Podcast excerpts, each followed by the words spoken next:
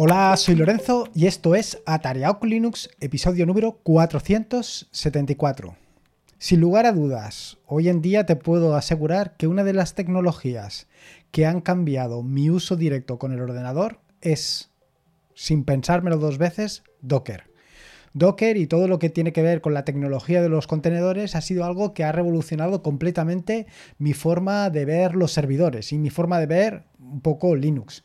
Me ha permitido no solamente profundizar en el mundo de los contenedores, en el mundo de la ejecución de servicios, sino también a su vez profundizar en el mundo de Linux. Y no solamente en Linux puramente, sino también en las distribuciones. He podido aprender y comprender otras distribuciones que hasta el momento no había estado utilizando, simplemente porque no las necesitaba o simplemente porque no las había requerido hasta el momento.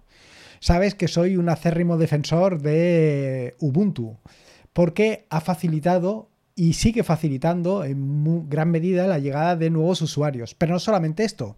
Si te das cuenta, uno de los contenedores, una de las bases de contenedores más utilizados actualmente es Ubuntu, porque facilita mucho la gestión y creación de nuevos contenedores y la gestión y creación de nuevas imágenes. Pero no solamente de Ubuntu vive el hombre, y es precisamente Alpine Alpine Linux, una de estas herramientas, una de estas distribuciones que me ha permitido pues, ver otro punto de vista completamente distinto al que yo estaba viendo en estos momentos. Bueno, sea como fuere, como te estaba diciendo, lo importante es que lo que se refiere a la tecnología de los contenedores ha cambiado por completo mi percepción acerca del mundo de Linux y acerca del mundo de los servidores. Hasta la fecha siempre había estado instalando pues, los servicios, eh, mis páginas web, etcétera, etcétera, directamente sobre la máquina. Pero poco a poco, y una vez he conseguido profundizar suficientemente en lo que son los contenedores y la tecnología de los contenedores, he descubierto o he llegado a la conclusión por mí mismo que era una forma mucho más eficaz, mucho más eficiente de tener mis servicios en marcha. Y por eso te digo que ha revolucionado mucho mi punto de vista tanto de ver Linux como de ver el mundo de los servidores. Esto me lleva a que, pues, con el paso del tiempo haya eh, levantado algunos proyectos como son el proyecto de Self Hosting, donde te he estado contando durante ya más de un año mm, la forma más sencilla o menos de tener gran cantidad de servicios alojados de una manera relativamente sencilla. Y esto siempre llevan a dudas, a comentarios y preguntas. Y muchas de estas dudas, comentarios y preguntas han surgido directamente en el grupo de Atareado con Linux que puedes encontrar en Telegram. La primera de estas preguntas es si utilizo Podman o por qué estoy utilizando Docker en lugar de Podman o si utilizo Podman en lugar de Docker. Lo cierto es que le dediqué un tutorial completo a Podman, al igual que le he dedicado un tutorial completo a, Docker, porque siempre he pensado que esto de poder eh, utilizar eh, los contenedores sin depender de un demonio, pues era algo realmente interesante. Y así es. Pero Actualmente, en mis equipos, en los distintos equipos que estoy manejando, en todos los equipos utilizo Docker por defecto. No estoy utilizando Podman. Y te estarás preguntando, ¿por qué? Bueno, pues esto, la razón es una razón muy sencilla. Simplemente porque todo el mundo utiliza Docker o digamos que la tecnología o el, lo más utilizado actualmente es Docker y la posibilidad de utilizar o de levantar tus imágenes en Docker Hub o de tener hospedadas tus imágenes en Docker Hub. Por esto, por esta razón, única y exclusivamente estoy utilizando Docker porque mm, es para mí mucho más sencillo trabajar con Docker y explicar a todo el mundo cómo funciona Docker y cómo utilizar Docker Compose que eh, explicarles que estoy utilizando Podman, pero que realmente esto mismo lo puedes hacer con Docker, etcétera, etcétera. Bueno, al final es una cuestión que he aprendido con el paso del tiempo.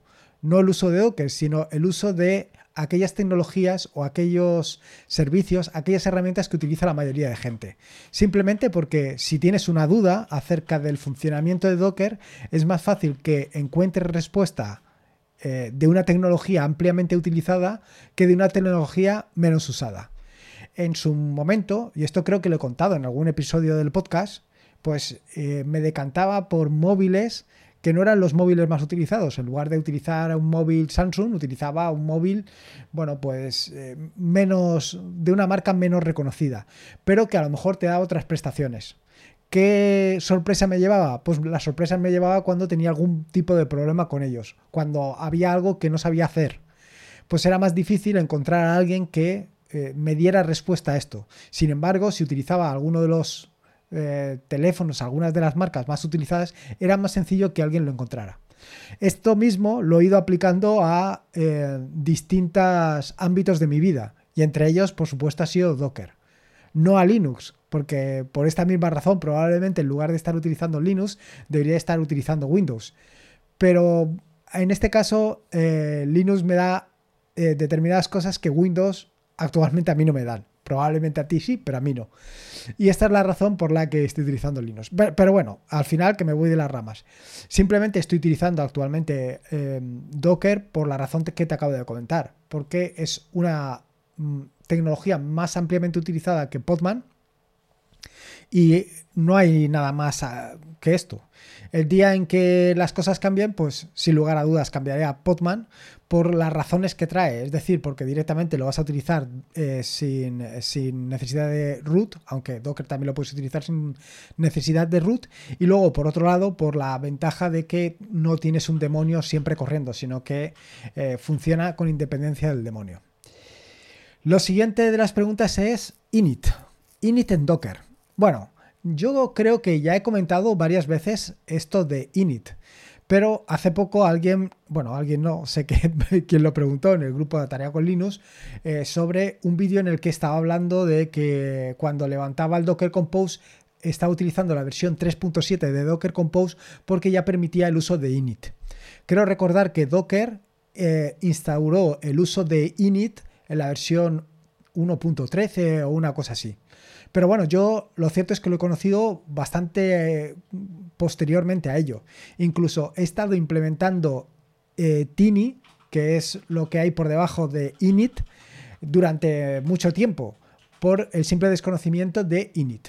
Actualmente puedes utilizar init directamente tanto en el caso de Docker como en el caso de Docker Compose. Pero te estarás preguntando, bueno, todo este rollo que me estás contando de init, ¿qué quiere decir? Bueno, pues init es simplemente Em, una, ¿cómo te diría yo? El sistema o la forma o el primer proceso. Ahí está. Si no utilizas init, lo que va a suceder es que el primer proceso que llegue, el primer proceso que levantes, se, establecerá como proceso, como el primer proceso, como el proceso 1. En el caso de que utilices init, el primer proceso será tini, de forma que él se encargará de realizar varias operaciones, que en el caso de que no utilices init no se va a encargar. Por ejemplo, pongamos que eh, levantas una aplicación o levantas un proceso que no responde a las señales del sistema. Por ejemplo, que no responde a la señal de terminación. Bueno, pues ese proceso le va a costar mucho terminar en el caso de que lo levantes con Docker. En el caso de que utilices Tini, o mejor dicho, init, en el caso de que utilices init con Docker, Em, init se va a encargar de matar ese proceso. De hecho, si tú haces, por ejemplo, levantas un contenedor Docker eh, donde le pases las instrucciones que he dejado en las notas del, podcast, donde básicamente lo que vas a hacer es que levantes un proceso con un sleep 10 seguido de un sleep 1000 o cosas de este estilo, pues tu proceso, cuando le digas de matarlo, va a tardar varios segundos en detenerse. Es decir, tu contenedor va a tardar varios segundos en detenerse. Y sin embargo, si utilizas Tini, bueno, si utilizas init, realmente va a ser prácticamente instantáneo eh, esto. La cuestión es que el uso de init tiene varias ventajas. La primera es que lo primero y principal eh, es que va a hacer esto. Se va a encargar de todos los procesos huérfanos, de todos aquellos procesos que se han quedado eh, sin un proceso padre. digamos que este proceso 1 es el que se va a encargar de recolectarlos y cuando llegue el momento acabar con ellos. La siguiente es que además gestiona de forma adecuada las señales. Es decir, si tú has levantado una aplicación que no responde a la señal de terminación, eh, este proceso padre es el que se va a encargar de responder. Y por eso, cuando tú lances un contenedor utilizando init, independientemente de que el proceso hijo eh, responda o no responda a las señales eh, de terminación, el proceso padre siempre va a responder. Y luego, además, se va a encargar de que todos los procesos que están corriendo en un momento determinado terminen. Por esto es muy ventajoso y es muy recomendable utilizar init, tanto cuando lo ejecutas directamente con Docker, como cuando lo ejecutas con Docker Compose. Al final, en Docker Compose simplemente es añadir init true y no tiene más. Y en el caso de Docker simplemente es añadir menos menos init. Esto es algo que verás que he ido incorporando poco a poco en el proyecto de Self-Hosted. En los primeros imágenes, bueno, en los primeros, eh, ¿cómo llamo yo? En las primeras recetas de Docker Compose verás que vienen sin init, sin init true. Y con el paso del tiempo ha ido apareciendo init true poco a poco. Lo siguiente que te voy a contar es sobre rootless. Hace, eh, yo te diría que hará unos seis meses que he empezado a incorporar rootless, es decir, Docker en modo rootless en mi, eh, en mi equipo, bueno, tanto en mi equipo como en los VPS que gestiono. La cuestión es que eh, en los servidores, bueno, hay actualmente tengo dos servidores levantados. Uno de los dos servidores, que es el más antiguo, donde tengo gran cantidad de servicios funcionando. Bueno, pues este lo inicié antes de, de trabajar con Rootless y pues nada, ese se ha quedado así. Sin embargo, el segundo de los contenedores, perdón, el segundo de los VPS que tengo levantado, este VPS sí que eh, en su caso está utilizando em, el modo rootless. Y estoy utilizando el modo rootless porque eh, me aporta una serie de ventajas, bueno, aparte de que no lo estoy iniciando como root, pero me permite mostrar eh, las ventajas y aclarar muchos conceptos que de otra manera no se ven con tanta claridad. Así, por ejemplo, un concepto muy claro es, por ejemplo, el uso del socket. El uso de socket para eh, tener información de todos los eventos que se producen en Docker, pues es algo que lo tienes asumido. Simplemente eh, miras en bar lib barra docker barra socket y ya está. Pero claro, cuando lo levantas en modo rootless, esto no está ahí, sino que está en tu propio usuario, porque evidentemente no lo estás utilizando como un usuario con derechos de administrador.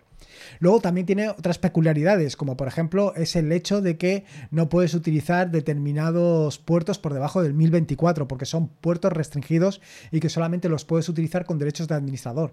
Por eso tienes que recurrir a, puertos superiores o añadir la capacitación para que tu usuario pueda utilizarlo. Son pequeños detalles, pequeños grandes detalles que hacen eh, importante tener conceptos claros sobre Docker pero que al final lo que te llevan es a mejorar mucho eh, tanto el conocimiento como las posibilidades que tienes. Por esto, eh, en un servidor estoy utilizando rootless y en otro servidor no lo estoy utilizando. Así me permite lo mejor de los dos mundos. Y ahora te estarás preguntando, bueno, sí, ¿y en tu equipo qué estás haciendo? Bueno, pues aquí viene la cosa, que en mi equipo estoy haciendo algo completamente distinto. En mi equipo actualmente estoy corriendo Manjaro. Y con Manjaro, por algún tipo de razón, no he dado todavía con la tecla para poder utilizar Docker en modo rootless. Eh, de hecho, estaba utilizando Docker en modo root y mm, decidí cambiar a modo rootless y después de varios intentos, al final tuve que desistir por completo, abandoné eh, la idea y volví, vaya, hice marcha atrás hasta volver a utilizar en modo root. No, no llegué. Había algún pequeño detalle que me impedía eh, utilizarlo en modo rootless. No te sé decir exactamente ahora cuál. Con lo cual, bueno, pues lo dejé en modo root porque actualmente como estoy haciendo varios vídeos eh, referentes a Docker y a ser hosted, pues quedarme sin Docker pues al final es un problema. Eh, no solamente esto, estoy haciendo también imágenes y claro, la cuestión de las imágenes pues hay pequeñas variaciones que hay que tener en cuenta. Así que esa es la razón porque en los VPS actualmente tengo un 50% utilizando rootless y otros utilizando root y porque en mi equipo personal no estoy utilizando rootless. Luego otra de las características que puedes encontrar en, mis, en la evolución de, los, de las recetas de Self-Hosted, en los distintos Docker Compose que puedes encontrar en Self-Hosted, son los volúmenes de Docker. Hasta el momento siempre estaba utilizando, bueno, hasta el momento, hasta hace algún tiempo, yo te diría que hasta hace algunos meses, he estado utilizando eh, lo que son los volúmenes que van enlazados con algún directorio de tu equipo. Los, los volúmenes del tipo bind. Sin embargo, desde un tiempo hasta esta parte, en lugar de utilizar los volúmenes de tipo bind, estoy utilizando los volúmenes de tipo name. ¿Por qué estoy utilizando los volúmenes de tipo name? Pues básicamente por dos cuestiones fundamentales. La primera de las cuestiones, bueno, digamos que la segunda de las cuestiones es porque es el modo recomendado que tiene Docker para el uso de volúmenes. Prefiere o la recomendación de Docker es que utilices este tipo de volúmenes antes que los volúmenes del tipo bind. Pero la, la, primera y principal razón para que yo esté utilizando los volúmenes del tipo named es básicamente porque eh, no me... O sea, a ver cómo te lo digo, me facilita mucho la gestión de los permisos. Y esto viene enlazado con lo siguiente, el inicio de las imágenes. Ahora verás. Eh, la, yo hasta hace un momento, hasta hace algunos meses, o, quizá algún tiempo más, las imágenes que estaba creando las creaba con cualquier usuario. Entonces, lo que hacía, bueno, realmente lo que hacía era lanzar utilizando su exec, sobre, del que ya he hablado en alguna ocasión, eh, o Gosu, también lo estaba utilizando. Bueno, pues utilizaba estas herramientas para eh, lanzar el proceso no como el usuario root, sino como un usuario creado al efecto.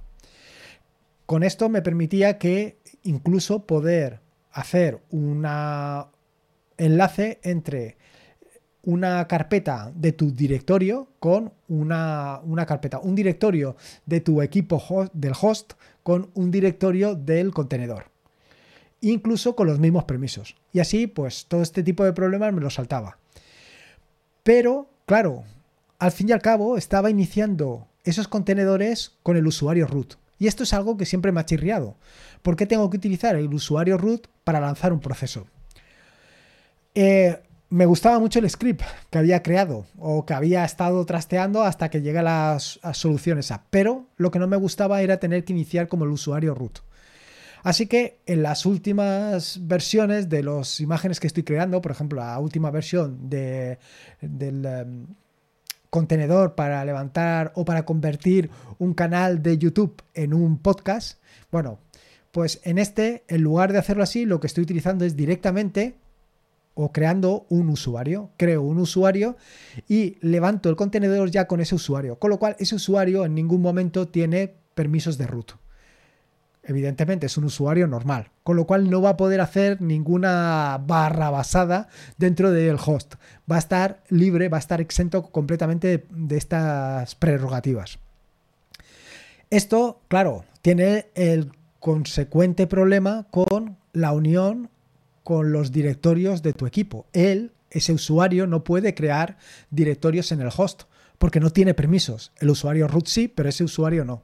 ¿Cómo resolver esto? Bueno, pues la forma más sencilla de resolver esto es con los it volúmenes, con los volúmenes eh, de Docker. Con los volúmenes de Docker, eh, el usuario es capaz de crear todos los contenedores que necesite, perdón, todos los volúmenes que necesite y gestionarlos con sus permisos. Con lo cual te olvidas de esto. Y además, esto viene unido a la parte de rootless, es decir, ese usuario no necesita tener derechos de administrador y va a funcionar tanto en una instalación en modo root como en una instalación en modo rootless. Con lo cual tienes las ventajas de una cosa y la otra. Pero además tienes otra ventaja muy interesante. En el caso de que lo hagas en modo rootless, simplemente con un enlace simbólico, lo tendrás en tu equipo. O sea, lo tendrás al alcance.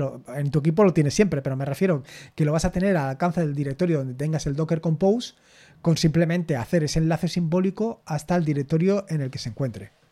Por esta es la razón que me ha llevado a ir a los volúmenes de Docker en lugar a los volúmenes de tipo bind y por esta razón también he cambiado los inicios para evitar eh, lanzar los contenedores en ningún caso utilizando root. Sé y soy consciente que hay distintas maneras de poder eh, lanzar tus contenedores sin ser root, pero todas pasan por, o sea, perdón, lanzarla con un usuario, pero todas pasan por eh, que inicias el contenedor en modo root. Y en ese inicio puede suceder cualquier tipo de cosa. Por esta razón, eh, al final me he decantado por utilizar los volúmenes que recomienda Docker por defecto y por esta razón, finalmente estoy utilizando los contenedores, el inicio de los contenedores, utilizando eh, un usuario creado al efecto. Y estos son un poco todos los cambios que de un tiempo hacia acá he ido introduciendo en el uso de Docker. Es decir, todo lo que se refiere a la parte de Docker y Podman, el uso de init, el uso de los contenedores en modo rootless, el inicio de los contenedores utilizando un usuario creado al efecto y el uso de los volúmenes recomendados por Docker en lugar de los volúmenes de, del tipo bind. Y esto es un poco lo que quería contarte, simplemente para que vieras el uso que le estoy dando a Docker o digamos las modificaciones que he introducido en estos últimos tiempos con el tema de Docker y todas las cuestiones relativas a Docker y qué ha hecho Docker en los últimos tiempos. Y nada más, espero que te haya gustado este nuevo episodio del podcast. Recuerda que si puedes una valoración en iVoox, en Apple Podcast, me vendría fantástico para dar a conocer este proyecto y que mucha más gente pueda aprender programación, Linux, Docker y disfrutar de todo esto que puedes encontrar en atareado.es, en el proyecto atareado.es. Recordarte que este es un podcast de la red de podcast de sospechosos habituales, donde puedes encontrar fantásticos y maravillosos podcasts. Puedes suscribirte a la red de podcast de sospechosos habituales en fitpress.me barra sospechosos habituales. Y por último, y como te digo siempre, recordarte que la vida son dos días y uno ya ha pasado. Así que disfruta como si no hubiera mañana y si puede ser con Linux y Docker, mejor que mejor. Hasta luego.